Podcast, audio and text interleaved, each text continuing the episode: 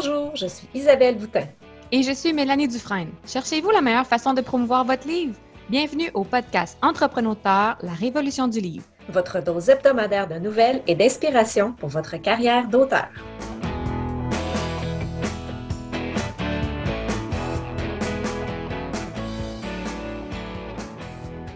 Bienvenue à l'épisode 11. Isabelle, comment vas-tu? Salut, ça va bien et toi? oui, ça va extrêmement bien. Euh, sûr qu'on enregistre quelques jours d'avance, là, mais hier, j'ai fini euh, mon, projet en cours, donc euh, mon roman de fantasy épique est complété. En fait, ben, le premier jet, évidemment. Le premier jet est complété. Euh, il a été lu une première fois par mon lecteur alpha, donc que vous avez rencontré euh, à l'épisode précédent, David mm Caron. Et euh, ses commentaires sont positifs, puis avec quelques petites modifications, je vais être prête à, aller faire, faire une première révision, puis envoyer à mon, en, deuxième, en deuxième round à mon cercle de bêta-lecteurs. Euh, ben, bravo! ça, c'est un bel accomplissement. On aime ça, mettre le mot fin à la fin ou à suivre, là, mais. Moi, c'est à suivre parce qu'il y a un tome 2. Puis justement, je termine avec une petite scène, euh, une petite scène teaser pour euh, le début du tome 2. pour donner le goût de lire la suite. Ouais, ouais, ouais. Et toi, comment s'est passée ta semaine? Euh, vite, c'est passé très vite.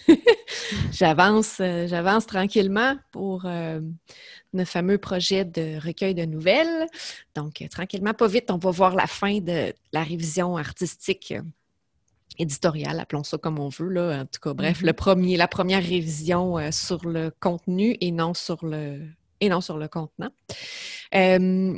Et, j'ai fait quelque chose d'amusant cette semaine. Euh, hier, j'avais une, formation avec euh, le Conseil de la culture de, Québec. Moi, je suis de la région de Québec, donc ben, Québec-Chaudière-Appalaches, les deux sont ensemble. Donc, euh, le Conseil de la culture Québec-Chaudière-Appalaches offrait une, formation sur la démarche artistique de l'écrivain.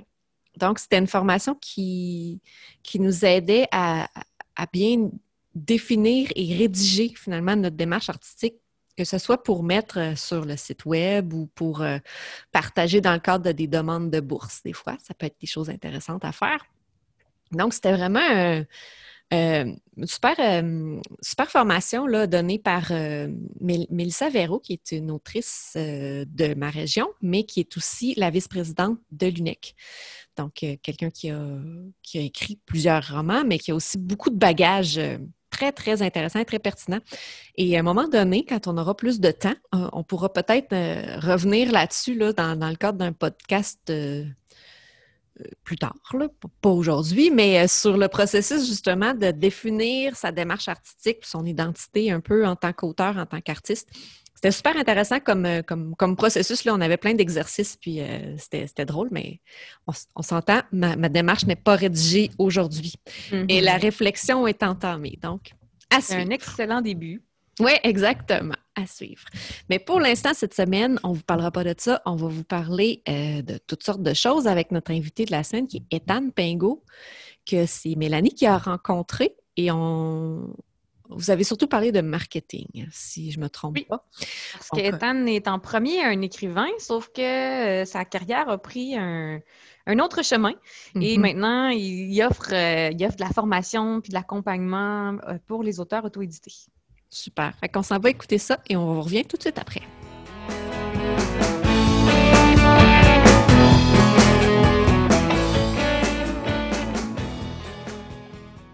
Aujourd'hui, j'ai le plaisir de recevoir Ethan Pingot du Blog. Donc, euh, bonjour euh, Ethan, merci d'être avec nous aujourd'hui. Merci, bonjour Mélanie. Donc, euh, pour nos auditeurs qui ne te connaissent pas, est-ce que tu voudrais nous parler un peu de toi et du genre de livre que tu écris? Alors moi, en fait, j'ai commencé l'auto-édition, c'était en 2017, fin 2017-2018. Euh, j'avais écrit quelques livres comme ça pour moi, quelques petites histoires, mais euh, bah, pas vraiment publié grand-chose. Et j'ai découvert le, le, monde de l'auto-édition et je me suis dit, en fait, pour euh, comprendre comment écrire et raconter une histoire, comment publier, comment vraiment accrochait le lecteur. Il fallait que je trouve une solution, en fait. Donc, je me suis dit, je vais publier une nouvelle par mois. Et c'est comme ça qu'a commencé Story, donc mon blog. À l'origine, j'avais décidé de faire des petits exercices. Donc, du coup, de prendre une nouvelle et puis, euh, bah, par exemple, de travailler un sujet, le personnage, ou de travailler le dialogue, ou de travailler euh, euh, l'univers de la nouvelle. Et du coup, j'ai publié comme ça une nouvelle par mois, donc l'écriture, la publication, la mise en ligne, le marketing. Et c'est comme ça que tout a commencé pour moi en auto-édition sur Formistory. C'est génial. Puis donc, est-ce que tu maintiens cette vitesse de production-là ou tu as modifié depuis? Alors, euh, bah, comme euh, on va en parler après, j'ai pas mal euh, bossé plutôt pour les auteurs plutôt que pour moi ces dernières années parce qu'on m'a beaucoup demandé de l'aide au niveau marketing, publication, justement, à cause de ces nouvelles parce que beaucoup de gens ont vu que je publiais et donc m'ont demandé des conseils pour ça. Mais euh, donc en ce moment, je j'écris plus euh, de fiction, j'écris plutôt des petits guides qui parlent d'auto-édition, donc sur un sujet en particulier. Euh, la série, ça s'appelle l'auto-édition expliquée. Donc pour l'instant, j'ai cinq petits guides sur l'auto-édition expliquée et puis à peu près 16 nouvelles publiées sur Amazon. Et là, je suis en train de commencer un autre compte un peu secret qui n'est pas en lien avec Ethan pour bah, faire des tests et euh, un peu voir tout ce que pourrait m'apporter l'auto-édition sur des sujets euh, un peu différents que l'auto-édition et les livres de fiction. C'est génial. Puis, euh, donc, le travail sur lequel tu travailles en ce moment, le projet sur lequel tu travailles en ce moment, donc, ce serait plus de la formation du contenu pour, pour les auteurs auto-édités. Exactement. Alors, en fait, en ce moment, bah, je continue la publication d'emails. En fait, c'était à peu près en, je dirais, fin 2018. Euh, j'ai commencé à publier des, des emails euh, quotidiens pour euh, les lecteurs qui me suivaient parce que, comme je l'ai dit, on m'a demandé de plus en plus de conseils sur mon blog. Mes articles étaient un peu trop longs, entre, la plupart du temps entre 3000 et presque 10 000 mots parfois, et donc du coup j'avais du mal à écrire euh, des articles régulièrement. Donc je me suis mis, euh, comme le défi des nouvelles, en fait je me suis dit bah, autant publier beaucoup, c'est ça qui va m'aider à progresser, et donc du coup j'ai publié euh, un, nouvel, un, un Mediblog, donc un email par mois, par jour, pardon. Et c'est comme ça que j'ai commencé l'écriture de, des Meliblogs. Et puis, bah, par la suite, euh, maintenant, je me lance dans la formation en ligne. Donc, j'ai publié une formation vidéo qui fait 15 vidéos à peu près, qui est gratuite et euh, qui va, je pense, aider beaucoup de gens. En ce moment, il y a à peu près 300 élèves qui la suivent, donc je suis plutôt content. J'ai beaucoup de, de retours là-dessus. Euh, ça va être mon grand projet pour 2020. moi, j'aime me concentrer, me focus que sur une seule chose, euh, j'ai publié des nouvelles pendant un an, j'ai publié des mail-blogs pendant un an. Et maintenant, je vais mettre toute mon attention pour créer des toutes petites formations sur des sujets en particulier, un peu comme les, les e-books sur l'auto-édition. Et euh, donc, l'idée, bah, c'est d'aider euh, les, les, auteurs en leur fournissant des petites formations à tout petit prix sur des sujets en particulier. J'ai d'ailleurs moi-même suivi ta formation gratuite, puis je dois dire que ça jette d'excellentes bases. Donc, pour quelqu'un qui serait un peu dans, dans l'obscurité, c'est un excellent départ. Puis, euh, donc, c'est un peu par la force des choses que tu t'es lancé là-dedans. Est-ce que c'est quelque chose que tu pensais faire au départ ou ça t'a vraiment pris par surprise comme direction? Euh, oui, c'était un peu pris par surprise parce qu'en fait, à l'origine, si tu veux, moi, je suis euh, architecte d'intérieur. Et euh, bah, j'aimais euh, plus du tout ce, métier. Enfin, c'est un petit peu euh, un, un, monde ingrat, si tu veux. Il y a beaucoup de, de problèmes autour de, de l'argent, peu au niveau de l'environnement, ou ceux qui travaillent au niveau de l'environnement, du développement durable, ce genre de choses.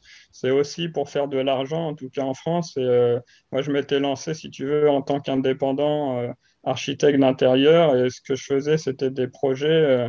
Bah, dans des petits lotissements, des, choses qui ne m'intéressaient pas vraiment. Et je n'étais pas aligné avec ça, avec moi-même. Et du coup, c'est comme ça que je me suis lancé dans, dans l'auto-édition.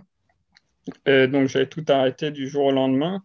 Et euh, petit à petit, bah, j'ai fait l'erreur que font euh, beaucoup d'auteurs, c'est qu'au lieu de publier euh, des articles ou du contenu dédié pour mes lecteurs, j'ai commencé à partager ce que je faisais moi-même, si tu veux, sur, on a tous cette, un peu cette passion, cette envie de partager sur l'auto-édition, sur l'écriture, sur la publication et tout ça. Et bah, c'est comme ça que j'ai commencé à avoir des retours sur ce sujet. On m'a on m'a demandé en fait d'en dire plus. Et euh, c'est comme ça que j'ai démarré le coaching et puis la formation et, les emails quotidiens. C'était les gens qui m'ont poussé à le faire. Et puis, euh, en fait, pour moi, je dois dire, c'était aussi un peu un journal de bord de ce que j'apprenais. J'ai besoin un peu d'extérioriser ce que j'ai dans ma tête pour remettre mes idées en place, pour avancer, pour euh, prendre des notes sur, sur les sujets euh, sur lesquels je lis, autour de quoi je me forme. Et donc, du coup, bah, c'était le moyen de, partager, en fait, euh, tout simplement partager ce que j'apprends. Euh, voilà, j'aime pas du tout certaines personnes qui ont cette idée de, de rétention d'informations, si tu veux, de garder de garder tout ce qu'ils ont pour eux, de, vendre ça à, hors de prix à des personnes pour qu'ils puissent apprendre. En fait, moi, je donne tout dans mes emails et donc, du coup, c'est pour ça qu'on a commencé à me suivre et commencé à, me demander des conseils par rapport à, tout ça, parce que c'est vrai que je suis totalement transparent sur, sur mes ressources, sur ce que je fais, sur mes résultats. Et donc, du coup, les gens accrochent avec ça. Et euh, c'est comme ça que j'ai commencé, euh, du coup, bah, tout ce qui est coaching et puis euh, auto-édition. Ben, moi-même, je te suis depuis plus d'un an, je pense. Ça doit faire euh, presque deux ans que je te suis.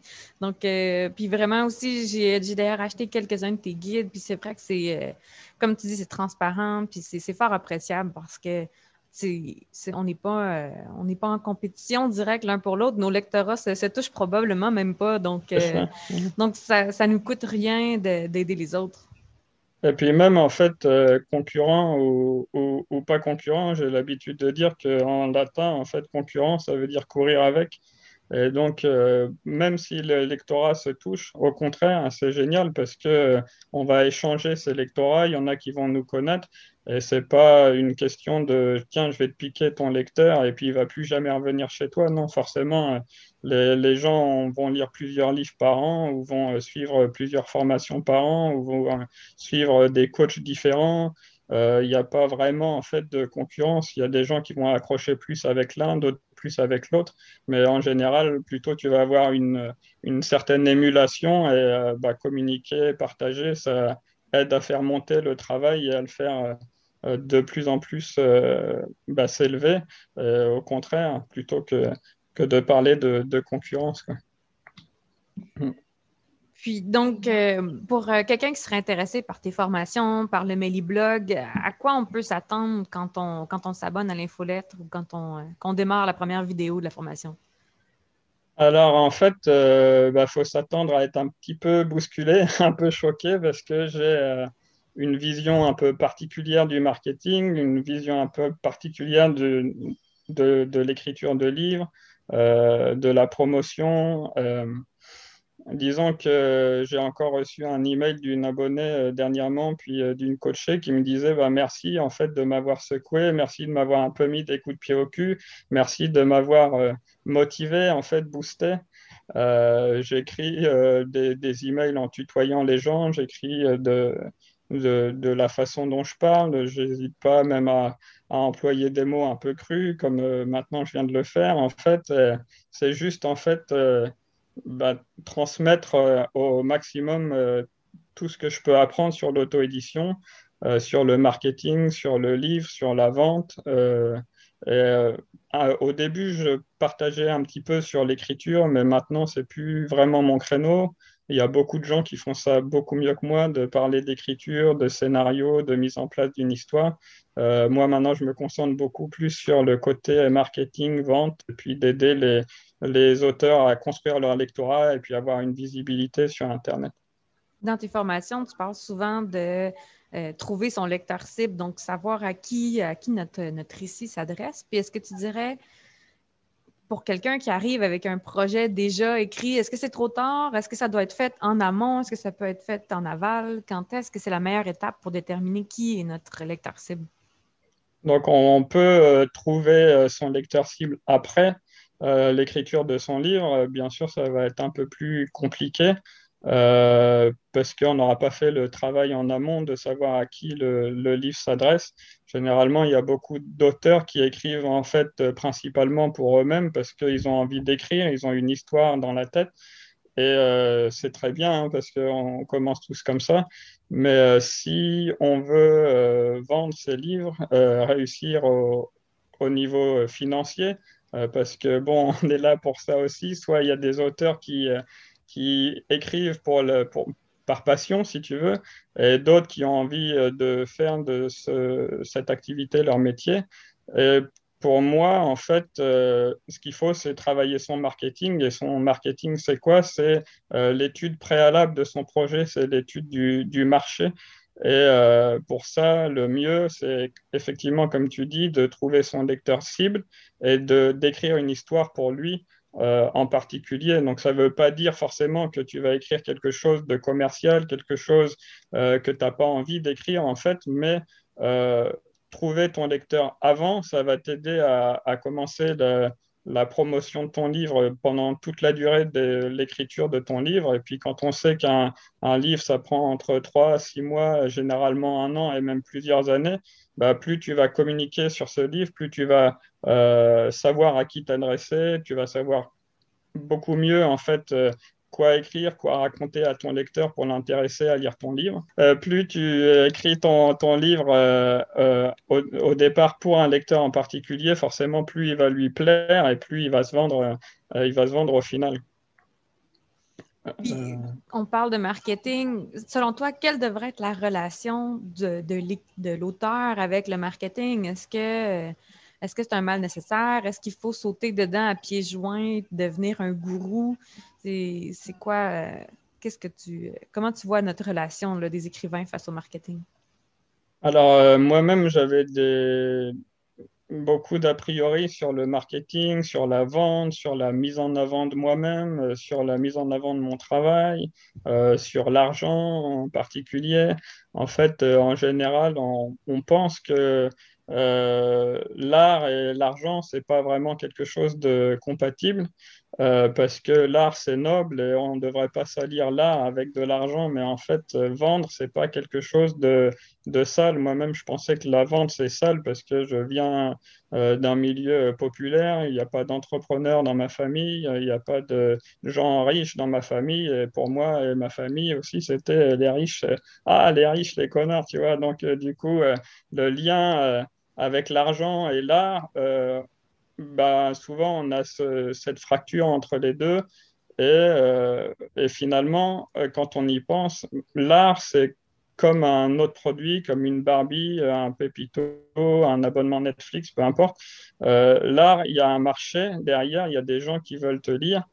Et, et du coup, ce qu'il faut comprendre, c'est que plus tu vas travailler ton marketing en amont, plus tu vas euh, un peu travailler ton produit, euh, plus tu vas toucher des lecteurs en particulier et réussir à leur vendre. Mais réussir à leur vendre ton produit, c'est pas quelque chose euh, de négatif. En fait, c'est pas leur prendre de l'argent en échange de quelque chose dont ils n'ont pas envie. la vente, c'est vendre un produit à des personnes qui en ont réellement besoin. Et, et, et, croire en fait que l'art c'est pas un besoin bah, c'est se fourrer le doigt dans l'œil, en fait, parce que euh, euh, depuis euh, l'aube de l'humanité, il y a des artistes, depuis l'aube de l'humanité, il y a des gens qui consomment de l'art, que ce soit depuis les peintures rupestres de Lascaux jusqu'à nos jours avec les, les, mêmes qui se vendent à, prix d'or. Maintenant, il y a eu une information là-dessus, des œuvres numériques qui se vendent en Bitcoin et en Ethereum le, marché de l'art, il n'a il a pas de fin, en fait, parce que c'est quelque chose euh, de profond en, nous, euh, l'être humain. C'est quelque chose qui nous touche euh, personnellement et émotionnellement. Et comme ça nous touche personnellement et émotionnellement, on a tendance à, à dissocier ça de l'argent parce que pour la majorité des gens, en fait, l'argent, c'est ça, l'argent, c'est un tabou. Ouais, voilà, moi je pense que réellement, il faut un peu réussir à casser ce, lavage de cerveau qu'on nous a fait en nous disant que l'argent c'est mal et oser euh, mettre en avant son travail, oser apprendre la vente, oser euh, bah, euh, comprendre le, marketing, ça va nous aider en fait à mettre en avant notre travail. Ne pas mettre en avant notre travail, ben, c'est lui manquer de respect parce qu'il mérite d'être lu. Si tu veux, nos livres méritent d'être lus. Euh, peu importe qui l'écrit, je pense qu'il a envie euh, que euh, son livre soit lu. Et donc, je pense vraiment qu'il faut apprendre le marketing. Oui, nos livres apportent une valeur aux gens, comme tu disais, l'émotion, le vécu. Puis donc, cette valeur-là, ben, on peut mettre un prix dessus pour, pour le vendre, puis nous, en, retour vivre, puis continuer à produire, continuer à livrer cette valeur émotionnelle-là. je pense que c'est important. En fait, euh, euh, c'est difficile parce que maintenant, tout est accessible gratuitement. Euh, par exemple, sur Netflix, on a des tonnes d'œuvres d'art pour 11 euros par mois. Je ne sais pas combien ça coûte au Québec, Netflix. c'est 10 dollars canadiens aussi. Ouais, c'est ça, ça, ça coûte vraiment rien et on a accès à des millions de films. Sur, sur Amazon, c'est pareil, on a accès à des millions de livres à 99 cents ou même gratuits. donc on n'arrive plus en fait à mettre une valeur réelle sur les, sur les choses. Et euh, finalement, bah, un auteur, euh, il bosse pendant plus d'une année sur son bouquin, il y met toute son âme, toutes ses tripes, et ça, ça, a une valeur. Et, euh, et je pense qu'il ne faut pas trop diminuer le, le, prix de son travail, il faut le mettre à sa juste valeur. Je vois beaucoup de, d'auteurs qui mettent leurs livres à 99 cents parce que ça ne se vend pas, et c'est triste parce que leur, leur travail vaut beaucoup plus que ça. Puis, combien tu suggérerais à un écrivain donc, qui voudrait euh, rentabiliser son travail et qui veut faire de la promotion? Donc, il faut continuer d'écrire, il faut continuer de créer. Quelle, quelle, proportion de temps on devrait consacrer à la promotion de nos livres? Moi, je pense que euh, important parce que euh, finalement, c'est ça qui te fait vivre. C'est pas le marketing, c'est pas la promotion. Le cœur de ton travail, c'est l'écriture. Et c'est en produisant des livres que tu vas réussir à vivre de ta plume. Euh, donc, je dirais, je pense qu'il faut euh, bah, concentrer 80% de son temps et de son énergie à écrire son livre, et puis le reste, le concentrer sur des stratégies, 20% de son temps sur des stratégies simples, claires, efficaces, qui ne prennent pas des plombes et qui nous correspondent à nous, à nos valeurs, à notre manière de communiquer, à notre personnage d'auteur qu'on pourrait travailler en amont. Ça aussi, c'est un point marketing qui est très important de travailler un peu son, son branding, son image de marque, son personnage. Mais euh, si tu veux, euh, je dirais oui, 20% euh, du temps sur le marketing et puis concentrer le maximum de son temps sur, sur l'écriture, sur la, ou la production de, de contenu. Moi, j'ai eu une approche un peu particulière parce que je travaille que 4 heures par jour, que ce soit l'écriture, que ce soit pour mon travail de graphisme, mon travail professionnel ou mes accompagnements. Et l'idée, c'est de me dire que en travaillant que 4 heures par jour, déjà, je me libère du temps pour moi-même, pour mes proches, pour profiter de la vie. Et c'est pendant ces moments, en fait, que le cerveau va mûrir les projets, les projets créatifs et euh, l'autre partie, c'est que en fait, plus tu concentres ton temps, euh, plus tu es obligé d'être efficace parce qu'il faut continuer de produire, il faut continuer de délivrer de la valeur, il faut continuer bah, à manger, à remplir le frigo. Euh, et euh, donc, du coup, euh, plus je me force à trouver des solutions qui sont simples, efficaces, rapides et qui me permettent de, continuer mon activité. Et on a souvent tendance à s'éparpiller, à faire beaucoup de choses, à tout tester, à tester Instagram, à tester Facebook, à tester machin, à tester trucs. L'idée, c'est vraiment de, en fait, de se concentrer sur une chose à la fois, de la faire bien, de la faire à fond euh, moi, je n'ai pas une stratégie marketing extraordinaire, c'est juste que, bah, si tu veux, je produis beaucoup de contenu. Et donc, euh, comme je produis beaucoup de contenu, euh, je le mets sur mon blog, il finit par se référencer. Et derrière, j'ai plus vraiment beaucoup de travail à faire. Si tu veux, c'est Google qui travaille pour moi pour m'amener des lecteurs sur mes livres. Donc, en fait, il faut. Comme tu dis, tu as choisi des actions qui correspondaient à tes valeurs, à ton temps pour pas t'éparpiller, puis vraiment mettre toute ton énergie sur ces actions-là vraiment ciblées. C'est ça. Donc là, en fait, c'est simple. Ma stratégie, elle est simple, c'est que j'écris un email. Cet email, je le republie sur mon blog quelques semaines plus tard. il va se référencer sur Google. en parallèle, je un petit peu de promotion sur des groupes Facebook dédiés aux, aux, auteurs. Par exemple, si c'est le sujet, c'est l'auto-édition sur des groupes d'auteurs. Et euh, ces auteurs vont tomber sur mon blog, ils vont s'inscrire à ma liste email et ça fait un cercle comme ça. Et dans ma, dans ma liste email, à la fin, ben, je peux leur vendre mes produits, que ce soit euh, mes livres, que ce soit mes coachings, que ce soit euh, mes formations ou mes couvertures de livres, parce que je suis aussi graphiste indépendant pour les auteurs. Donc, ben, mettre en place une stratégie qui correspond à nos valeurs et puis là où notre audience se trouve, par exemple, euh, je ne sais pas si c'est euh, quelqu'un qui écrit pour la jeunesse, peut-être que Snapchat, ce sera plus intéressant que Facebook où la moyenne d'âge est euh, un peu plus élevée. Voilà, il faut réfléchir à une stratégie qui correspond déjà à nos lecteurs, à nos goûts, là où on va aimer un peu partager, on va aimer créer du contenu. Euh, toi, par exemple, tu fais ton podcast, je suppose que c'est parce que tu aimes échanger, tu aimes partager avec les gens. Donc, trouver en fait la méthode d'acquisition qui nous plaît vraiment et puis bah, aller à fond dedans en fait et pas trop s'éparpiller à à droite, à gauche, à essayer euh, de faire de l'Instagram ou du TikTok ou je ne sais pas quoi, vraiment trouver la démarche qui nous plaît et puis euh, y aller à fond, vraiment. Si tu avais un outil incontournable à, suggérer aux auteurs, donc vraiment, euh, outre les goûts, les préférences, qu'est-ce que tu conseillerais, sur quoi tu conseillerais de mettre son énergie? Ben moi, j'utilise principalement l'email, comme je viens de le dire, parce que en fait, euh, c'est un outil qui existe depuis euh, Mathusalem, même avant, euh, Internet. L'Internet qu'on connaît maintenant, ça existait déjà dans les années 1960. Donc, c'est quelque chose de vieux, de solide. Il y a toujours des gens qui lisent des emails. On recevra encore pendant longtemps des emails. Alors que les technologies, même Facebook, tout ça, ça a que quelques dizaines d'années. Euh, les nouveaux réseaux sociaux comme Snapchat ou, euh, ou Clubhouse, tu vois, c'est des choses qui sont à la mode, à la hype, mais finalement, euh, est-ce que ça va durer? Est-ce que va pas retomber comme sur, sur Snapchat? Finalement, il y a eu une, une, très grosse hype et puis maintenant, de moins en moins de gens l'utilisent ou en tout cas, une certaine tranche de population assez jeune continue de l'utiliser, mais c'est pas tout le monde qui l'utilise.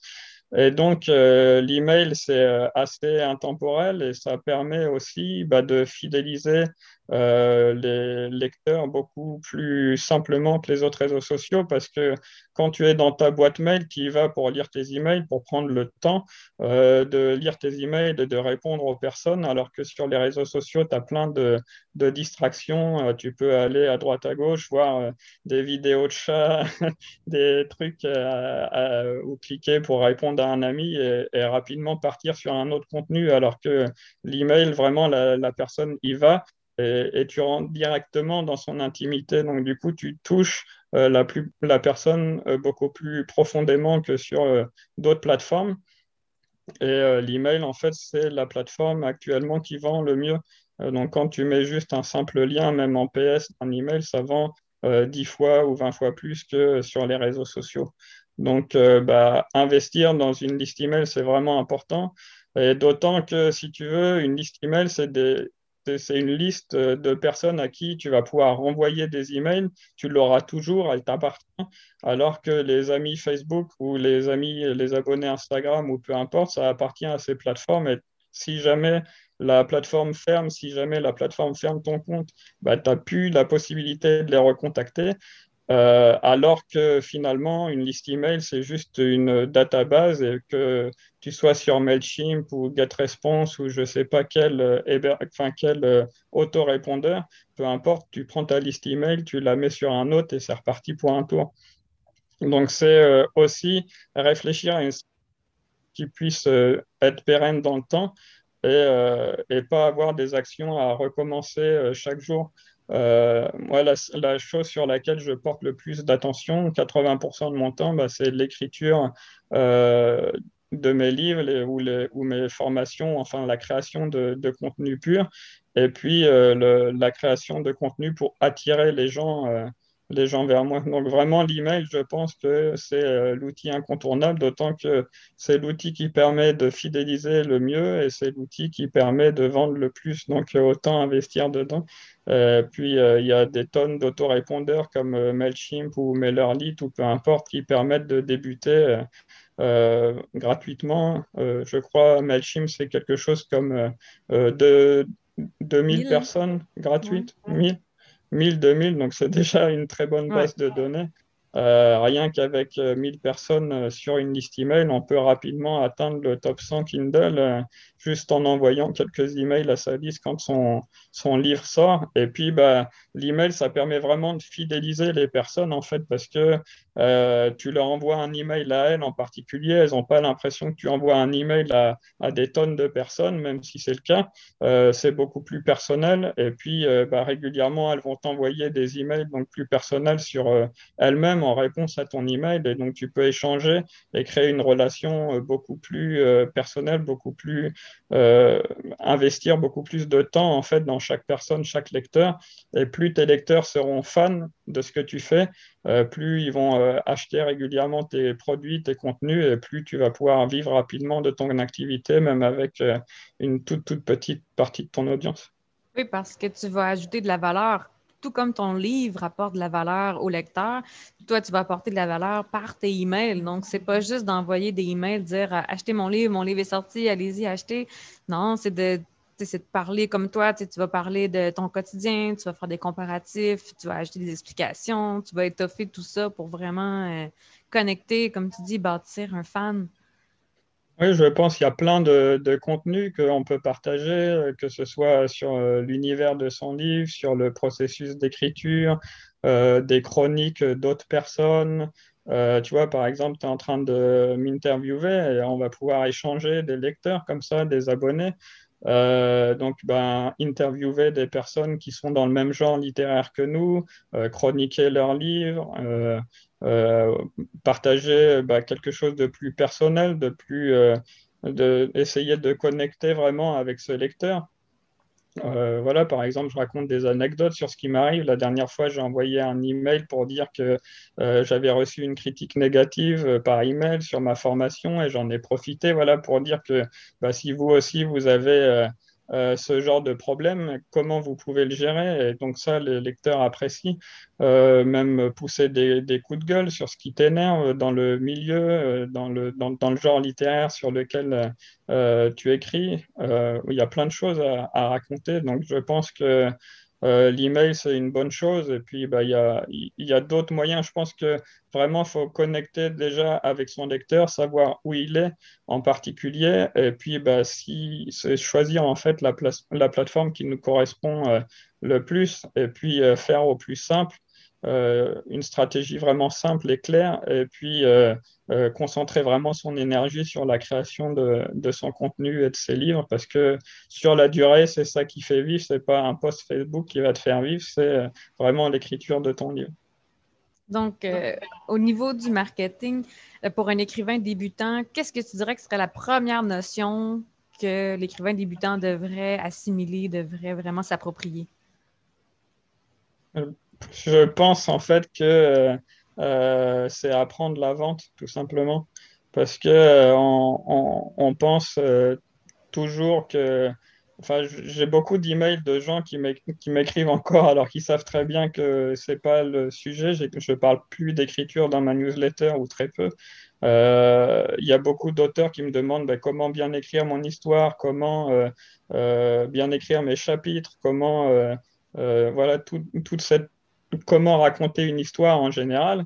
Alors que, en fait, quand tu vas te promener dans le top 100 Kindle, euh, tu te rends bien compte qu'il y a des livres euh, qui sont moins bien écrits que les tiens et pourtant se vendent beaucoup mieux. Et c'est quoi la différence, en fait, entre ces auteurs qui vendent beaucoup de livres alors qu'ils écrivent moins bien que toi et toi qui écrit correctement ou qui pourrait euh, gagner des prix littéraires et pourtant n'arrive pas à vendre ses livres, c'est juste la vente, en fait, apprendre à vendre, apprendre à communiquer autour de, ses livres. Donc, euh, bah, se former au maximum sur la vente, pour moi, c'est vraiment, vraiment essentiels. Le lecteur cible, le personnage d'auteur, et puis avoir une stratégie, comme on a dit, une stratégie très, très simple sur le, le bah, pour promouvoir en fait son travail. vraiment, un gros merci. Je pense que ça va, ça va en orienter plusieurs euh, sur euh, les prochaines étapes à faire. Donc, euh, d'arrêter de s'éparpiller, de se concentrer. Puis, j'invite nos auditeurs à aller découvrir le contenu que tu as. Où est-ce qu'ils pourraient te trouver en ligne? Donc, site web, réseaux sociaux?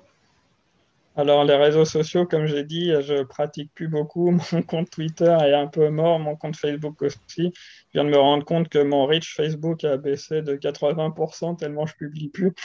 Euh, mais euh, oui, sur mon blog, formistory.com. Et puis, euh, voilà, je pense que tu pourras mettre un lien. Je ne sais pas comment ça se passe dans les podcasts, mais euh, formistory.com ou tapez Ethan Pingo sur Internet et vous allez tomber sur mon blog et à partir de là, découvrir ben, mon travail, mes emails, mes formations gratuites, etc.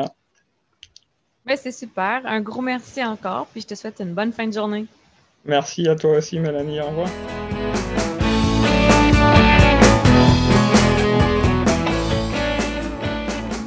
Merci beaucoup, Ethan, pour cette belle entrevue très pertinente en outils marketing pour les auteurs.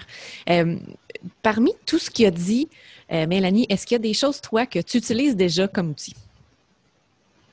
Euh, j'ai déjà une infolettre mhm. parce qu'effectivement, je trouve que c'est un excellent moyen de rétention. On passe tellement de temps à essayer de trouver des nouveaux lecteurs que ce serait, ce serait vraiment triste d'avoir seulement un bref contact avec eux, puis après ça, qui nous lisent notre premier livre, qui nous oublie par le temps qu'on sort le, tome 2 ou les suivants. Donc, euh, je pense que c'est important de garder le contact. Comme il dit, les courriels sont là depuis, euh, depuis quand même longtemps. Mm-hmm. Puis, je pense aussi qu'ils sont là pour rester vu, euh, vu nos méthodes de travail. Donc, je pense que c'est une bonne façon de rejoindre les gens. Sinon, moi, j'ai bien aimé qu'il parle du ratio 80-20. Donc, de passer vraiment la majorité de notre temps à écrire, puis une portion de ça sur le marketing. Toi, est-ce que tu penses que c'est quelque chose que, tu arrives à faire ou euh, le ratio est parfois différent? Euh, ben, je trouve que ça fait du sens. Euh, puis si je me fie à ce qu'on a entendu dans les autres entrevues euh, d'autres auteurs qu'on a rencontrés depuis le début, euh, depuis janvier finalement, je me rends compte que c'est assez standard. Là.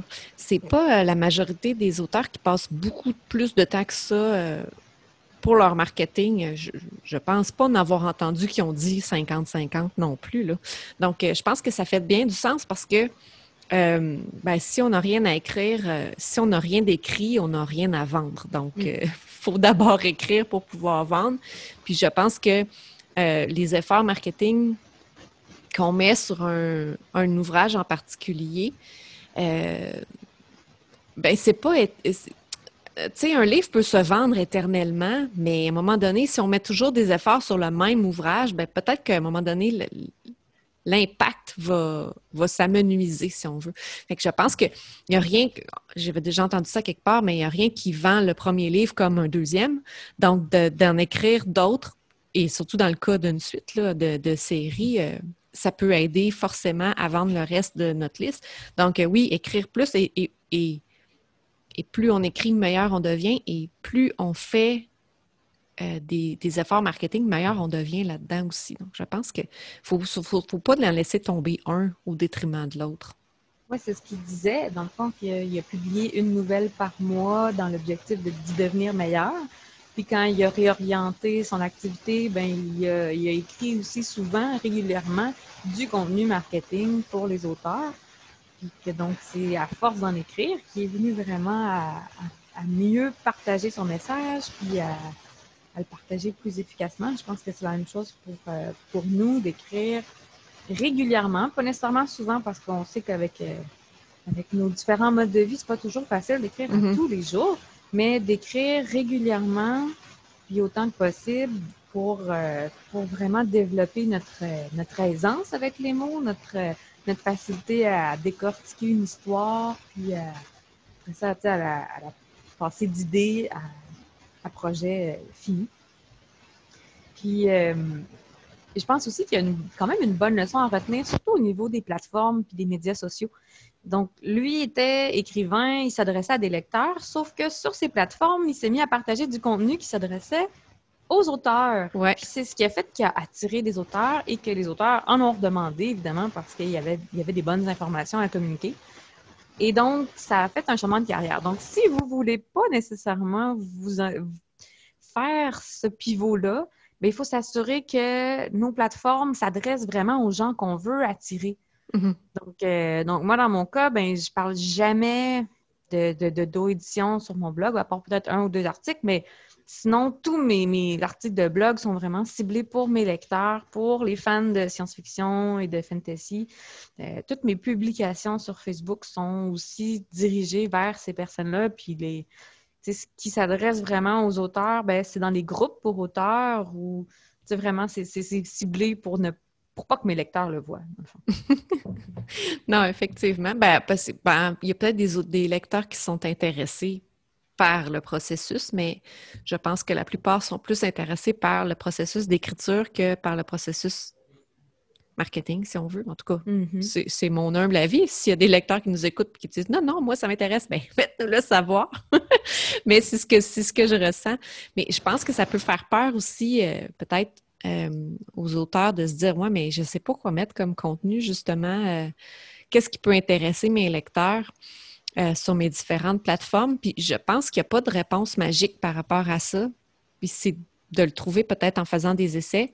Euh, moi, je ne l'ai pas encore nécessairement trouvé, mais j'essaye de, par différents moyens de, rejoindre les lecteurs. Euh, je pense que ce qui fonctionne beaucoup quand on a déjà des livres euh, sortis, c'est de parler de nos personnages. Donc, de faire des profils de personnages, d'expliquer comment est venue l'inspiration, puis de, des fois de mettre des photos euh, de comment on imagine le personnage dans notre tête. Euh, en tout cas, par mon expérience, ça a quand même bien fonctionné quand j'ai partagé des choses comme ça sur ma page, mais je pense qu'il n'y a pas de recette miracle. En tout cas, s'il y en a une, si tu en as une, toi, j'aimerais bien la savoir. Moi, j'en ai pas.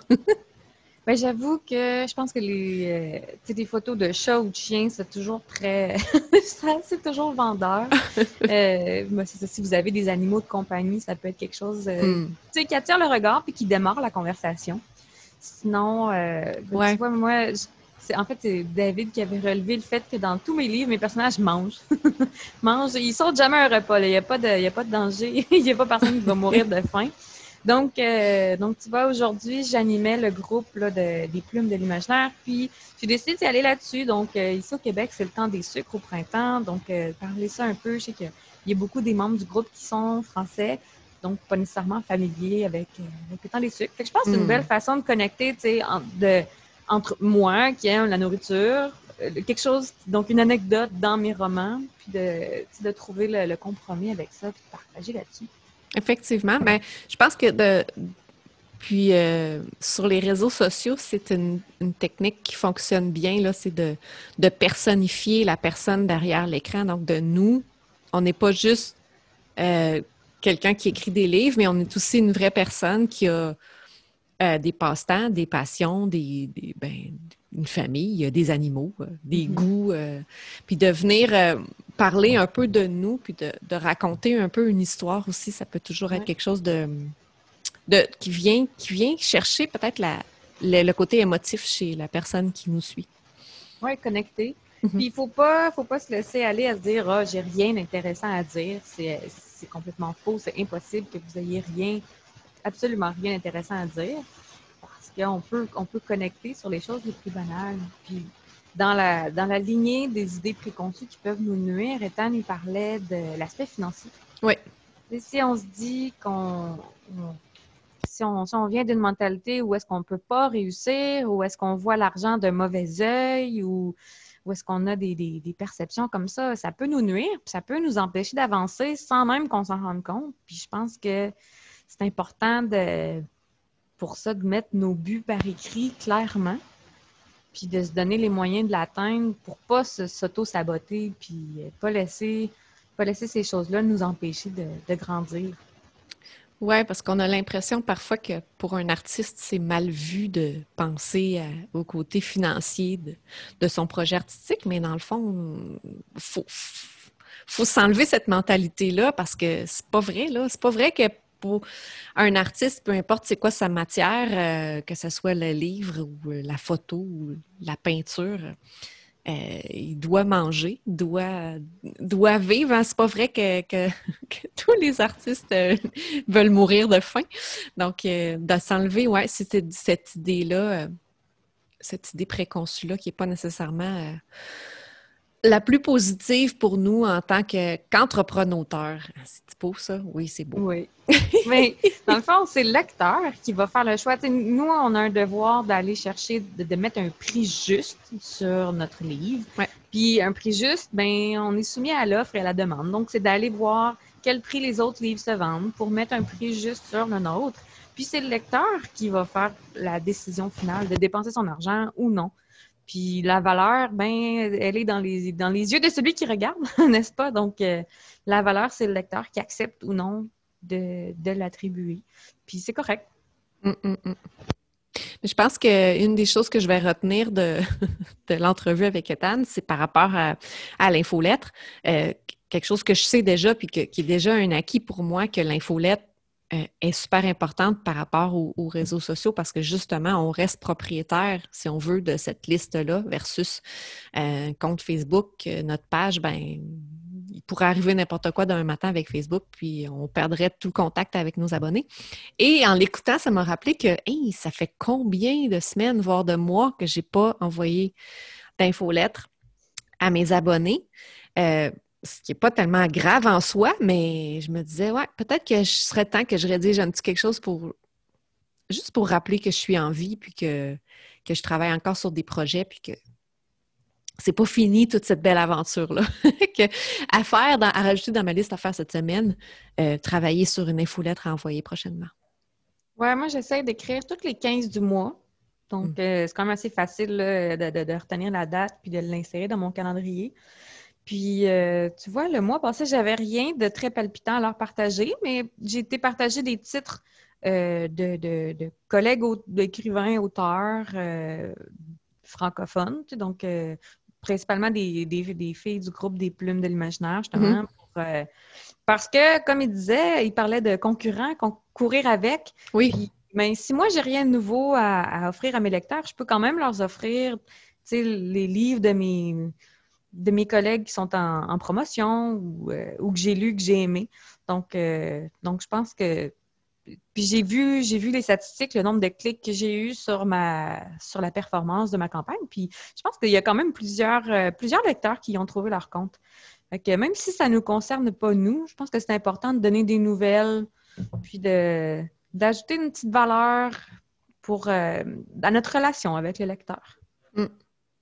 Excellent. Je pense que ça, ramène à ce qu'on ce qu'on disait aussi la semaine dernière, si je me rappelle bien, de créer des liens avec d'autres auteurs. Ça peut être totalement bénéfique pour notre propre carrière d'auteur. Il ne faut pas voir ça comme un frein, mais voir ça plus comme une, occasion de d'échange puis d'entraide entre auteurs. Exact.